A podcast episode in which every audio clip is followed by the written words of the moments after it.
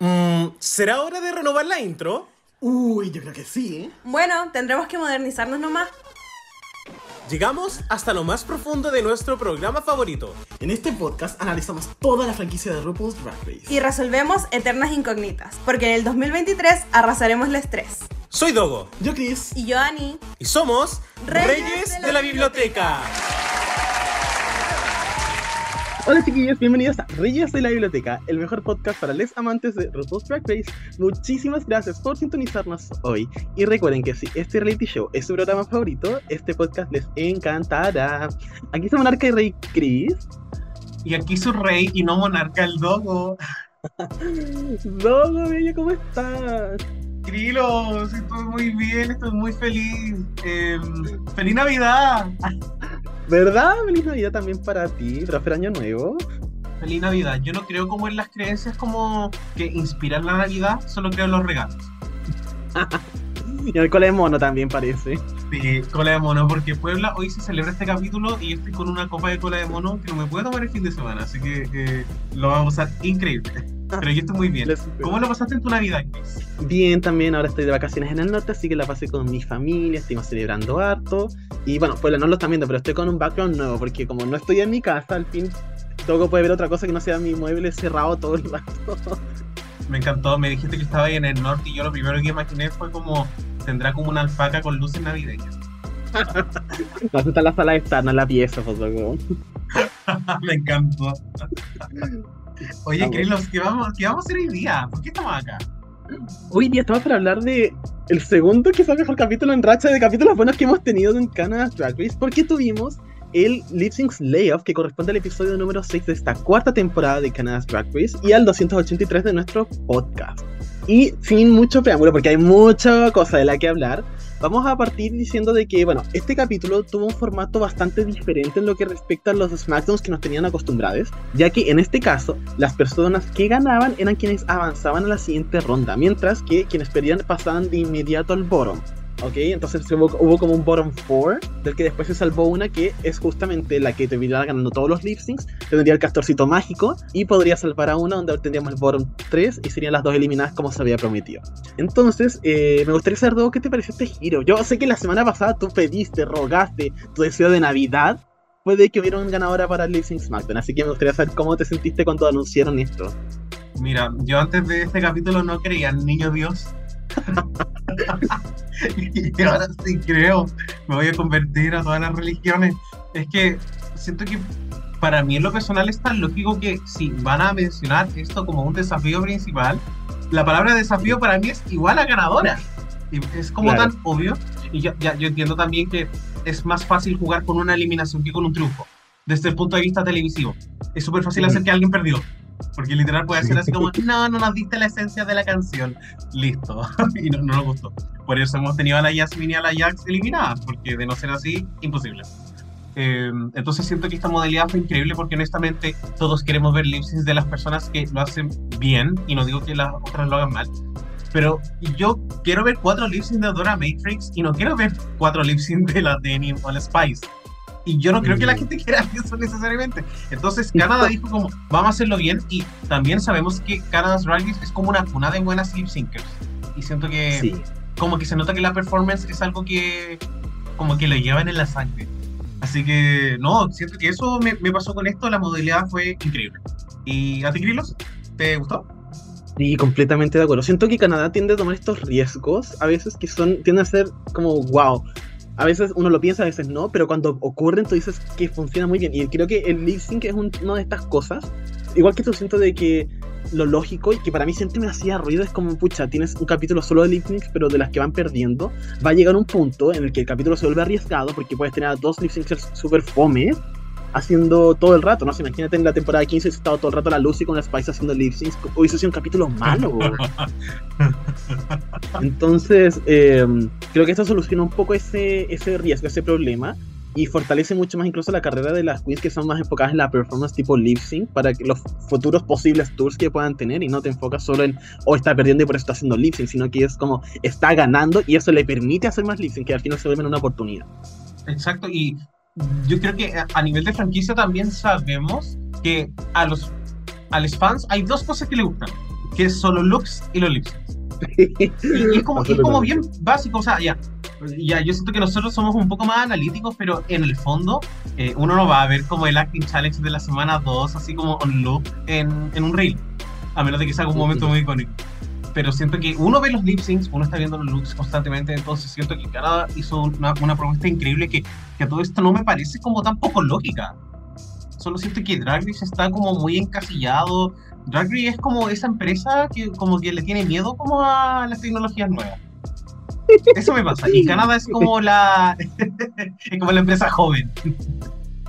Sí, se nota que no está la vieja. Es que incluso yo lo noto en cositas muy pequeñas que pueden ser como la elección de las canciones, porque siento de que Canadá tomó muchos riesgos con muchas canciones, que son algunas que yo encontré bastante desafiantes para hacer lip syncs, y otras que también eran varias lentas, porque a veces como que en la franquicia normal te tiran como una lenta y todo el resto son súper rápidas, mega movidas. En cambio acá quisieron jugar con los estilos diferentes que habían. Acá esto estuvo lleno de matices y obviamente van a ver, va a haber cierto espacio para las canciones como más up tempo, que son como las que dan como eh, para que las niñas se peguen el show. Pero siento que fue una mezcla excelente entre bops, canciones alternativas, Mm. canciones que deberían llegar más alto en las listas. Y siento Sí. que todas tuvieron como buenas oportunidades. Como ninguna queen puede decir como, hoy esta canción me cagó. Porque todas tuvieron como opciones. Ya, con excepción de la Kiki Go, pero después pudo, pudo revivirse. Hablaremos de eso más adelante. Y oye, démosle el primer premio a Canadá por no haber hecho como un, un SmackDown con, eh, como con ocho canciones de RuPaul. Gracias. es mi mayor pesadilla, te lo juro. Así como primera canción cover girl. no. Supermodel. Em, ya, oye Krilos, ¿te parece si empezamos a hablar un poquito de lo que fueron estas rondas de este Lips and Slate Off? Dalo. Oye, vamos a hablar de lo que es la ronda 1 y bueno, también sabemos que la modalidad en la cual se eligieron eh, las canciones y las fabricantes fue bien interesante. Básicamente, la, cada queen, o al menos las cuatro primeras, tenían la opción de elegir la canción que querían, por decirlo de alguna forma, y después las otras podían irse o con la canción que elegían, o en el caso de la Nira, con la persona que quería desempatar, di- digámoslo así. Y en el primer encuentro tuvimos a Belinda Verga versus, perdón, Queen Melinda Verga, Melinda Verga's Drag Race. Versus Kirin Kaburul, que hicieron lip de una canción que yo amo, que es The Don't Impress Me Much. Era como un mix, pero según yo es como la versión estándar nomás, de Shania Twain. Y Krilos, quiero saber cuáles fueron tus percepciones de este lip sync. Ya, quiero partir solamente diciendo que me encanta que Belinda siento que está teniendo muy buena recepción en el fandom, como que el fandom supo quererla. Yo estaba muy preocupado por eso, pero he visto mucha gente stunning, así que gracias. Y ahora estoy hablando del lip sync. Uy, ¿sabes qué? Primero me encantó porque esta fue la primera oportunidad que tuvimos de ver a la Melinda haciendo lip sync y siento de que demostró lo que podía hacer. Uno tenía ciertas expectativas ya por lo que le había tocado hacer durante el Acting Challenge, como que ahí medio se había lucido, pero se notó que ahora estaba mucho más en su elemento. Con la Kitten me dio un poco de pena porque yo esperaba mucho de ella, sentí que la canción iba muy en su ritmo, yo también estaba muy, muy emocionado, dije, ya, Shania Twain, Kiran Kaburu, como que es una receta para éxito para mí. Y como que me faltó, sentí de que en el listen de Tom, cuando lo vimos haciendo el, eh, de Reve, como que me dije, qué fuerte que él lo haya hecho mejor ahí que en- con Shania Twain. Eso fue lo que más me impresionó me da lata. Me da No lata quedarme con esa cómo- sensación. Es como, no sé, como si le hubiesen puesto una canción de Ana Gabriel y, no sé, Alec Ambander y, y no sé, le hubiese hecho mejor como en la que no tenía que hacerlo. Fue como tan raro porque Shania Twain es como nosotros que tenemos como 50 años menos que la quieren, conocemos esa canción. Entonces, Ujú. esta estaba como up of her alley y no, no sucedió, se veía como súper como derrotada. De verdad se veía derrotada y me dio como mucha pena porque la Kitten es como la Queen con la Belinda que al menos, no sé, siento que ha dado mucha comedia. Entonces me dio mucha, mucha pena que, no quiero decir que se rindiera porque igual obviamente hizo lo que tenía que hacer, pero no sentí como que lo estuviera disfrutando. Sí. Yo llegué a pensar que nomás estaba como medio abrumada de que eran tantas canciones que se tuvo que aprender que como que llegó un punto en el que quedó en blanco, como de que, chuta, ¿qué hago? Me sé la letra, pero ¿qué hago ahora? Siento que esa sensación me dio más que que se rindiera. Al hoyo. Yo siento que todas colapsaron con, con las letras de Pull Up. Como estallaron. No. y, oye, Krilo, ¿y ¿estamos de acuerdo con que Melinda haya ganado este lip sync? Sí, y eso que incluso la primera vez que lo vi me dije, "Ch- siento que incluso la Melinda podría haber dado más, pero yo creo que cachó un poco que la Kitten no la Sí. estaba dando y se contuvo. Para la siguiente ronda me refiero. Sí, definitivamente guardó la energía para la segunda ronda porque él lo dio todo. Pero sí estoy, estoy de acuerdo que Melinda's Vergas Drag Race eh, devoró. Lo hizo como muy bien. Y avanzamos al segundo lip sync de la ronda 1, donde tuvimos acá uno de los icónicos, donde tuvimos a Aurora Matrix versus Benny. Y la canción fue I'm Not Here to Make Friends de Sam Smith, Javi Harris y Jesse Reyes. Ya, ¿qué opinamos de esto? ¿Qué nos gustó de Aurora? Ya, me gusta que siento que Aurora realmente vive la canción. Siento que eso es lo que percibían en sus lives en general de esta noche, como que cada canción es como un estilo diferente para ella y así lo transmite. Porque siento que no confía constantemente en los mismos movimientos, eventualmente los puede ir repitiendo, sí, pero es con una energía diferente y se nota que no es como pensado desde la cabeza o memoria como motriz, sino que va con la canción. Y eso me gustó mucho de Aurora. También quiero hacer un shout out a la canción porque siento que es como la clase de canción que es obvio que debería estar en el tracklist, pero quizás no esperas que llegue a tracklist porque Sí. obviamente los lip syncs toman otra ruta. Que me imagino es como parecía que estuviera, no sé, Montero en, en tracklist. Como que tiene sentido, es lógico que esté, pero no esperas que esté tampoco. Y mm, respecto a la denim, quiero decir que a pesar de que, a pesar de todas las cosas que no podemos decir de ella, eh, sí quiero decir de que yo pensé que iba a ser más tiesa, pero igual tiene como sus Sí. movimientos, siento de que el problema es que no sabía cómo implementarlos a la canción, como que se sentían muy antojadizos, pero de que sabe lo que está haciendo, sabe, solamente que no sabe cuándo. Sí, y también convengamos en que salir vestida de payasito quizás no fue. Yo, yo entiendo que yo entiendo que tienen que mantenerse fiel a la estética, pero siento que un lip sync es 100% de cuerpo. Y yo siento que con otro traje, ya no quiero decir como más apretado necesariamente, pero no con una sábana. eh, se hubiese visto como mucho mejor. Los movimientos se hubiesen visto mucho más fluidos porque se nota que es flexible. O sea, hizo como un Sí. par de cosas que yo no pensé que hacía. Em, creo que mi único problema con la Denis, más allá de eso, es que yo sentí como que no la estaba pasando bien. Como que ella después dijo en el altar como, ay, que lo estaba dando todo y la cuestión. Pero, no sé, para mí fue como que la cara se veía como demasiado pendiente de la Aurora y la Brooke le dijo a la Aurora que fue effortless. Y estoy súper de acuerdo. Como que siento que nada de ahí estaba como previamente coreografiado y ella así, así como ya. Obviamente la gente no puede ver, pero así como con las manos, como que fluía, de verdad que fluía la Aurora. Eh, patrona, patrona. Sí. Yo sé que vamos a hablar como de como de la ganadora de, de este SmackDown, pero para mí como que este capítulo fue de Aurora no sé. Que, que no es lo mismo ganar el episodio que ganar el, el desafío. Ya lo hemos hablado antes. Exacto. Lo hablamos hace como dos episodios. Amo. Oye, lo que pinta y- si hablamos del ya interrumpimos. Las, las buenas controladoras de decir la gente. Acuario, Acuario la buena. Esto se queda, no se diga. Es que no estoy tomando cola de mono, qué fuerte, güey. Ya. Entonces, luego, ¿te tinca si pasamos a hablar del siguiente lip sync? Por favor, por favor, hablemos de este lip sync que estuvo candente. ¿Qué onda? Me encanta, porque efectivamente acá tuvimos ya el desempate oficial entre Nira Naff y Amy Yonce Chanel con la canción Fever Dreamer de S.G. Lewis con Charlotte Day Wilson y Chanel Trips. Así que eh, me gustaría saber, Dogo, ¿qué te pareció este sync que básicamente venía a acabar una narrativa que veníamos cargando ya hace dos episodios? Uf, siento que este lip sync ya. em, cuando vi a la Nira en el primer lip sync contra la Amy fue como ya como Slay todo, piruetas. Pero siento que esta canción es como. Este es su género. Obviamente, una parte de mí cree que eligió eh, a esa canción porque esa canción ya la había elegido la Amy, entonces le convenía. Pero en el fondo no creo que en esta primera ronda hubiese habido una canción mejor para Nira Enough que esta. Ya, sí, entiendo. Y estoy de acuerdo.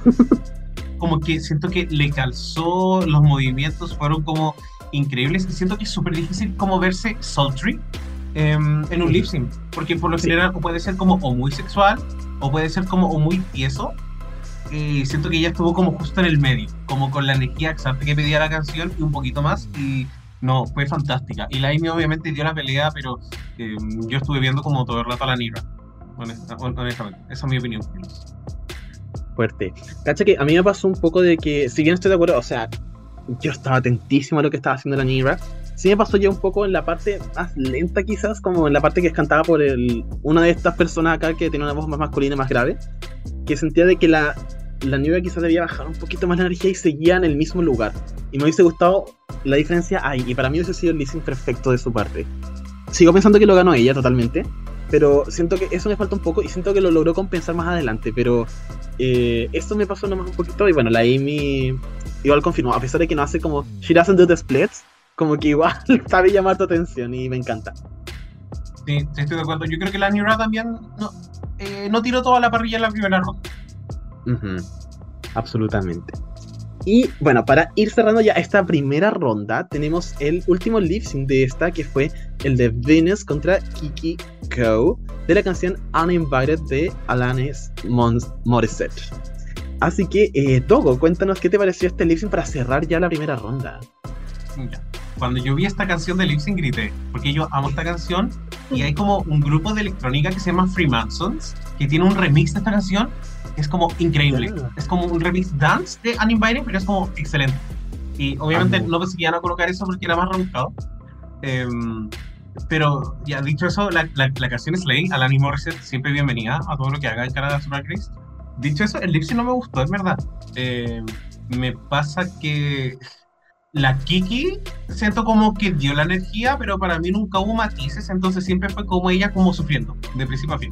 Ujú. Siento que la Venus igual intentó jugar con más cosas, pero el enfoque que tomó igual eh, no, no, no, me, no me gustó, no me produjo nada. La Whipping dijo así como, oye, lo que estáis interpretando viene como de un lugar súper personal, pero yo no sentí nada, honestamente. Siento que como su capacidad para su emote eh, no como que no la percibí eh, tampoco es como que necesito que lloren en el lip sync pero no sé no, no me gustó. Creo que eh, en la cabeza de la Venus el lip sync fue increíble.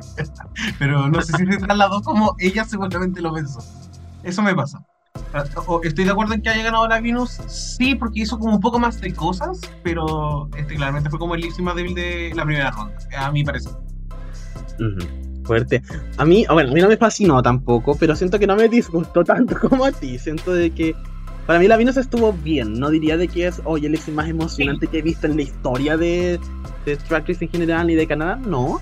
Pero sí siento de que supo transmitir la emoción, supo su enfoque y también supo no transformarlo en un momento cringe, que para mí es como lo más importante en este tipo de canciones, que no llega a un punto de que exageras tanto la expresividad del rostro que te sientas incómodo al verlo. Para mí no llegó a eso tampoco.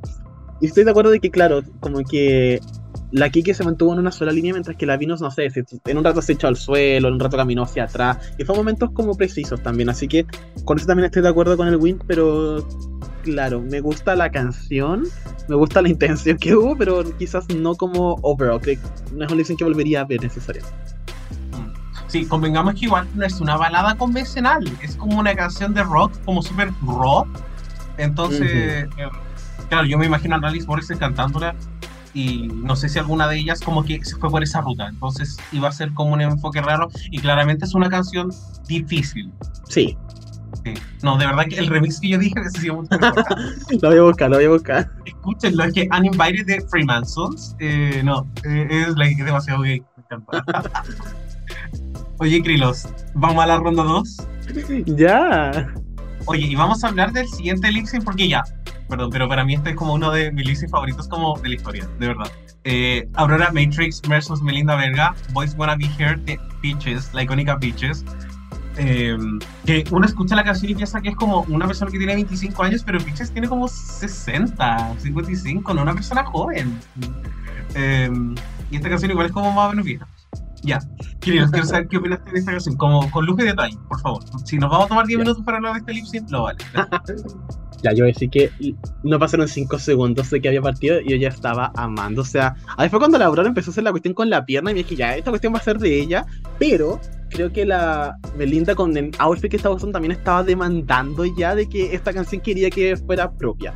No sé, siento que la energía de las dos estuvo en su momento perfecto. Creo de que en este tipo de canciones también cuesta un poco como em, abrazar la energía del rock porque creo que no es una canción que, o sea, un género que diga que las drag en general hagan para sus performances puede ser pero algo para más específico. Dicho eso, siento de que ambas si me dijeran qué es lo que hacen cada show, yo les creo absolutamente. En el caso de la Aurora, obviamente, como dije, cada movimiento, viviendo la Melinda, siento de que a pesar de que repitió movimientos de su lip sync pasado, creo de que lo supo traer de una forma de que se sintiera que eran exclusivas para esta canción. El dip que hace el final, esa cuestión, yo temí por ella. Yo juré que no iban a decir, ¿saben que se cancelen los layoffs? Como la Melinda se tiene que ir para la casa. Pero no sé, me encantó. Te juro de que de la segunda ronda este fue mi sync favorito, absolutamente.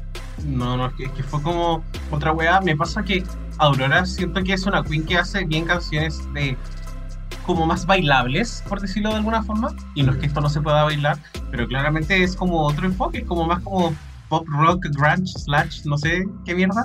Eh, y siento que supo adaptar su estilo. Para mí, eso fue, supo adaptar su estilo que lo vimos, que ya lo hemos visto en lip syncs, a esto.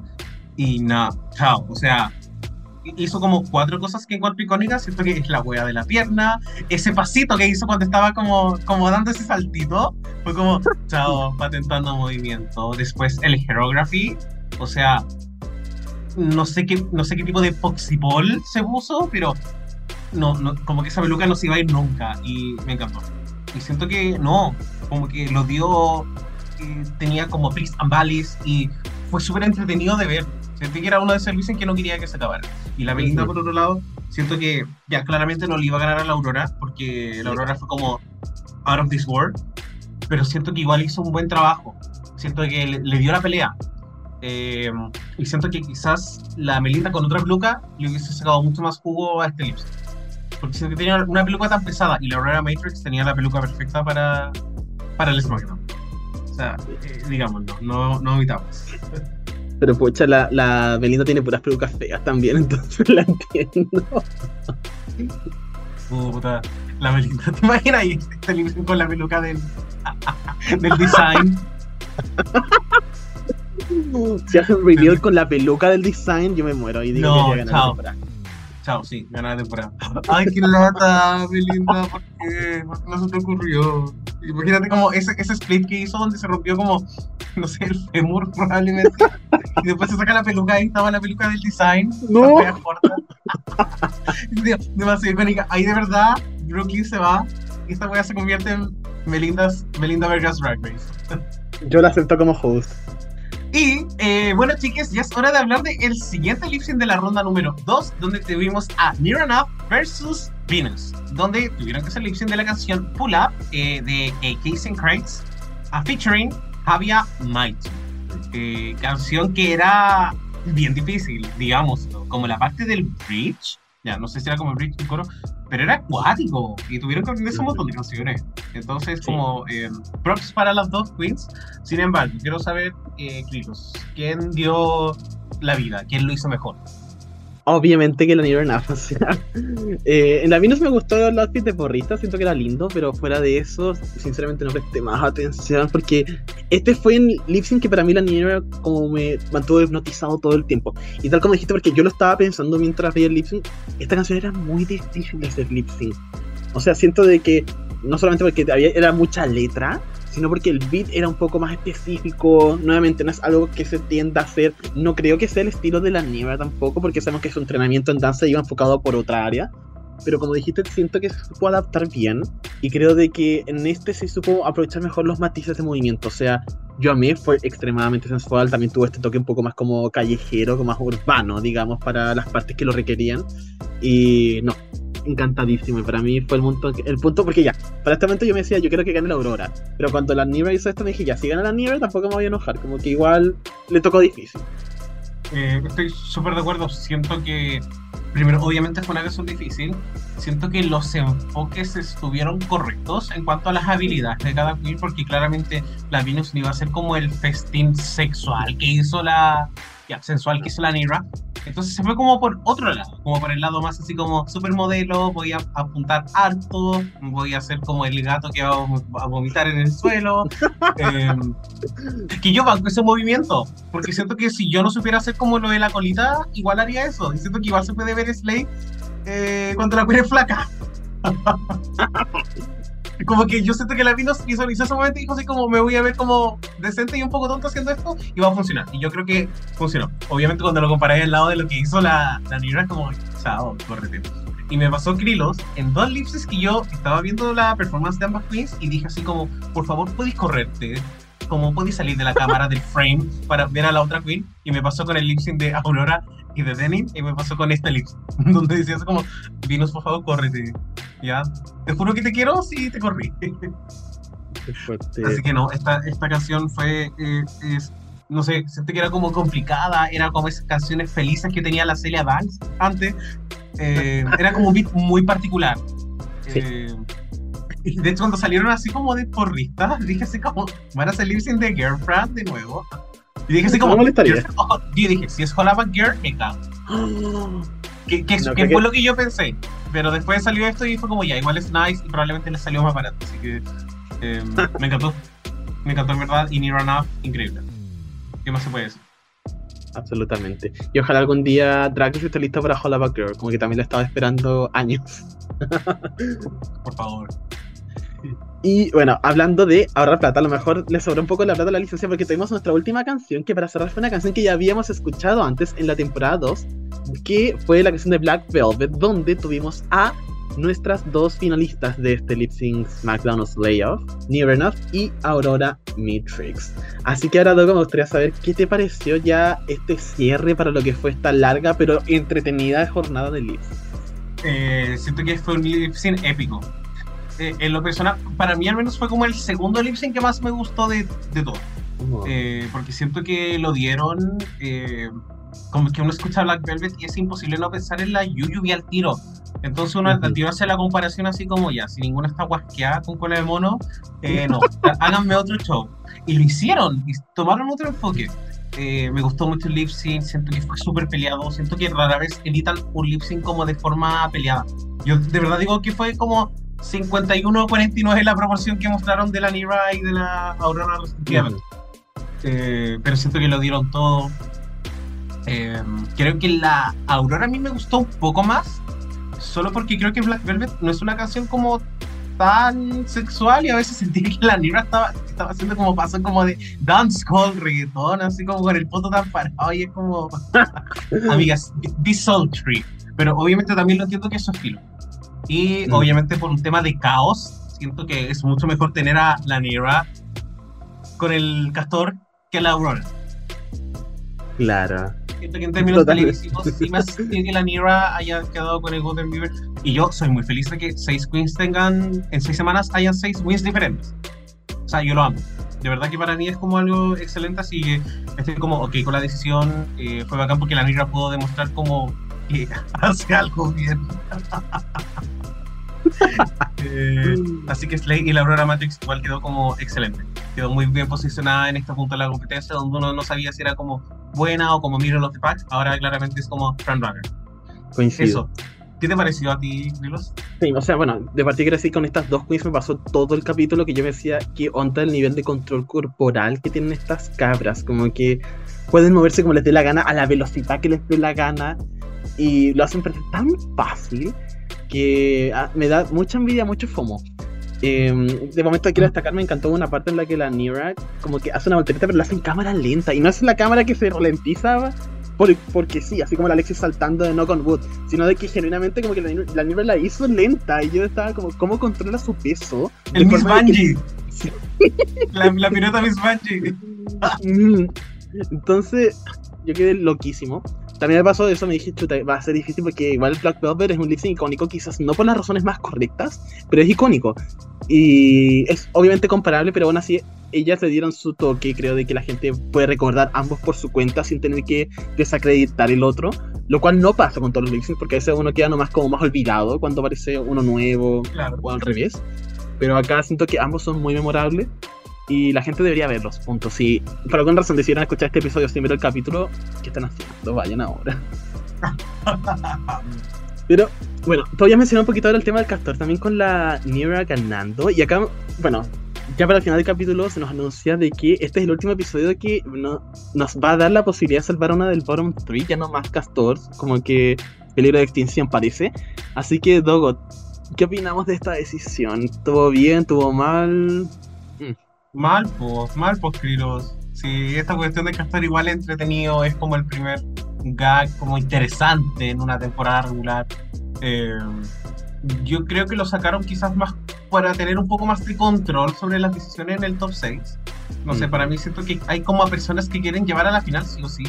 Dicho Sí. eso, eh, no sé, siento que cuando quedan 6, igual ya como las quiz ya avanzaron lo que podían avanzar. Entonces siento que ya no es necesario controlar tanto la situación y siento que una semana más de esto no hubiese cambiado mucho los resultados. Dentro de lo que quizás Canadá Drag Race espera.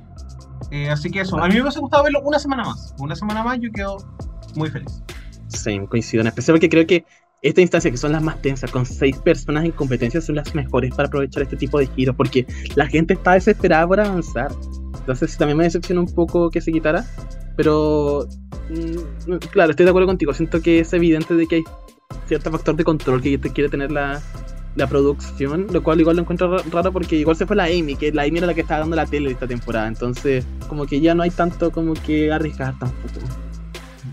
Sí, no, no tienes razón. Bueno, chao Castorcito, espe- esperamos verte en otra oportunidad.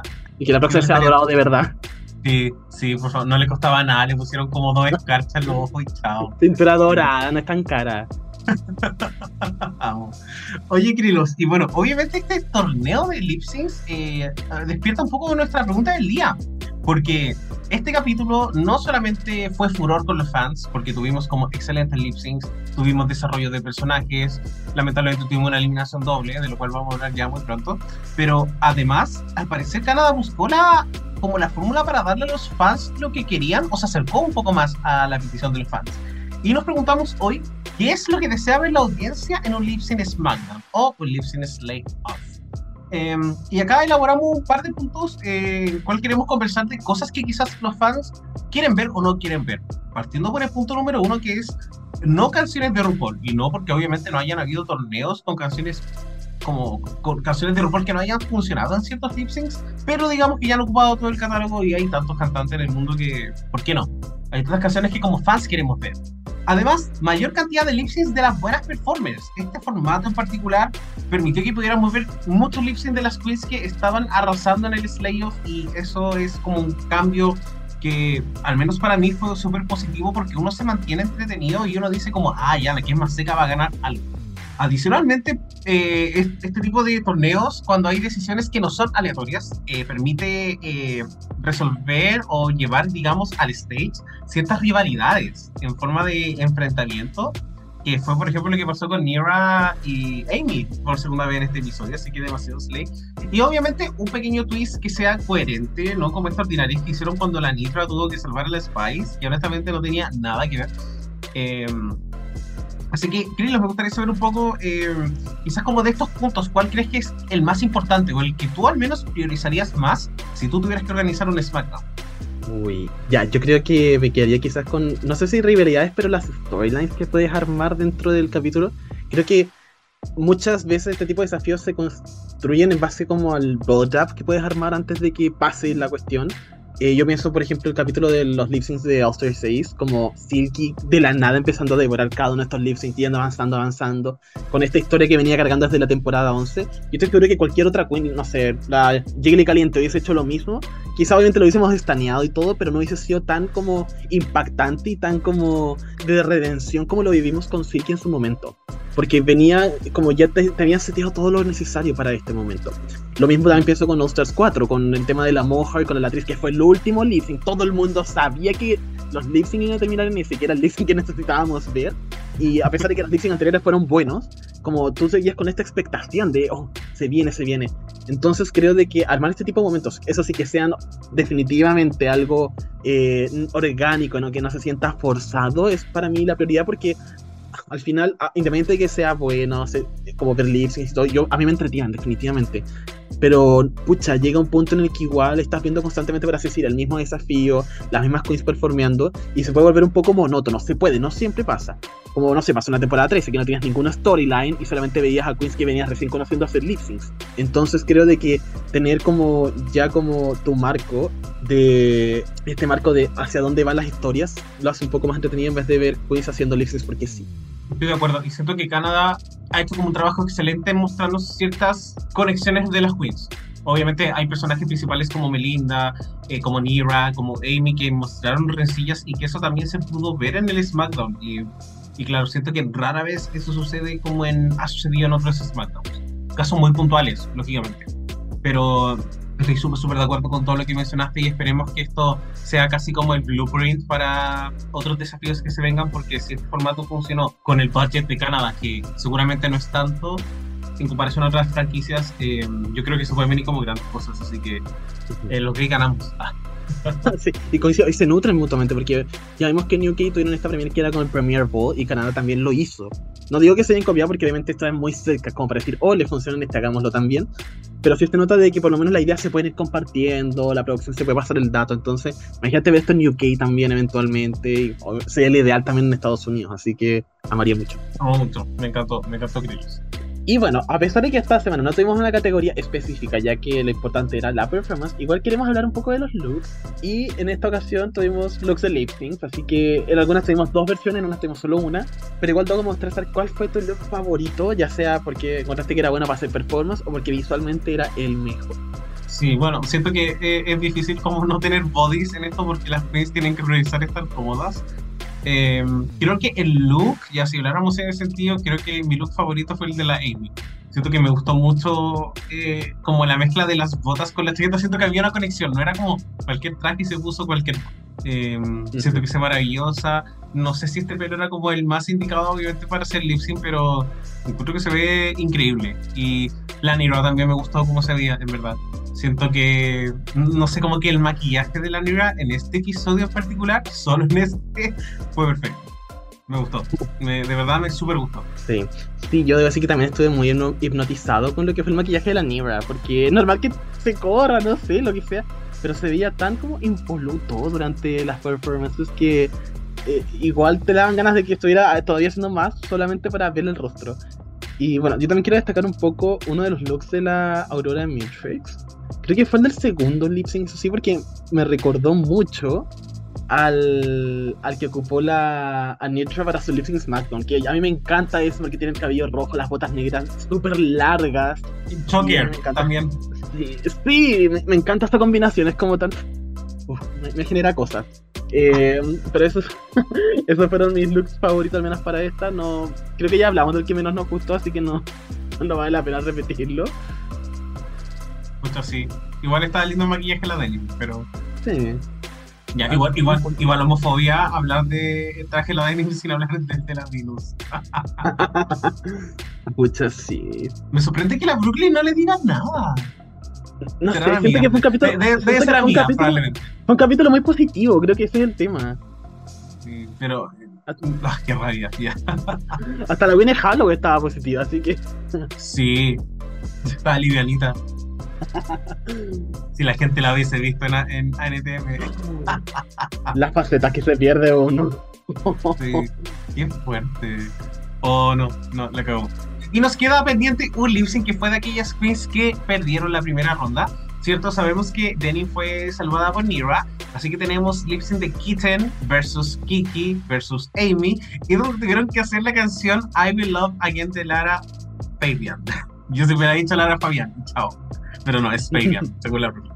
Em, ya, eh, yo, yo grité cuando salió esta canción porque yo amo. Eh, ¿Cómo se llama la canción? No, pero en español. Ah, no sé. Esta canción existe en español, está como en, ¿En esta canción existe como, en- como en seis idiomas. Otro amor vendrá. No Ahí está. Ah. Se llama, la he escuchado, se llama Otro amor vendrá. Eh, era como de estas canciones que sonaban así como en, no sé, en radio chilena como hace 15 años. Se le voy a poner a mi mamá, además que la cacha, sí o sí. Sí, sí o sí la vas a cachar. Y probablemente tú la vas a escuchar y también te vas a hacer sentido la canción en español más que en inglés. Ya. Cultura de chilenos. Oye, queridos, quiero saber, eh, ¿qué opinamos de este lip sync? Ya, primero quiero decir que no me sorprendió nada la decisión de la Nira. Para mí apenas. Literal quedó el Bron 4 y me dije, ya, la Nira, sí o sí va a ser para Denem. Y pasó, po. Igual me da risa, siento que se me hace muy chistoso cuando están decidiendo de quién pasar el castor y las que no y las que no ganaron no opinan, como que se meten igual, es como yo salvaría a esta porque ella la la la. Siento que eso no se da, no, ustedes, y me da mucha risa, encuentro muy camp que en Canadá se metan a opinar cuando nadie les pregunta. Eh, y ahora hablando del lip sync, me dio muchas vibes, siento que de final, pero solamente porque eran tres haciendo el de una canción relativamente lenta, así como muy emocionante. Y creo que en ese sentido funciona bien y cumple, porque obviamente las canciones de las finales están pensadas para como el clímax, el cierre de la temporada. Y esta que fue un tremendo torneo, no lo podéis cerrar con un lip común y corriente. Entonces creo de que incluso este twist que siento que sale solo por el double save, funcionó muy bien para, para darle como el último, como la quita sobre el pastel a esta jornada. Eh, dicho eso, pucha, de nuevo la Kiki, no sé qué me pasó. Yo me dije, cuando vi, que era una canción lenta, ya la Kiki, ahora sí que sí, vamos, tú podís. Pero siento que la perdí completamente de nuevo en este lip sync. Y eh, bueno, la Kiki devoró. Pero incluso a veces mi ojo se viene a la Amy, pero la Kitten jamás. Y eso me da mucha pena por ella. Y bueno, la Kiki siento de que eh, me gustó de que ahora implementó como baile a la performance, como que en el otro solamente se quedó como en la expresividad, no sé si alguien le habrá dicho después, y como el cacho chuta me tengo que mover también parece, y lo hizo, y en ese sentido me gustó mucho.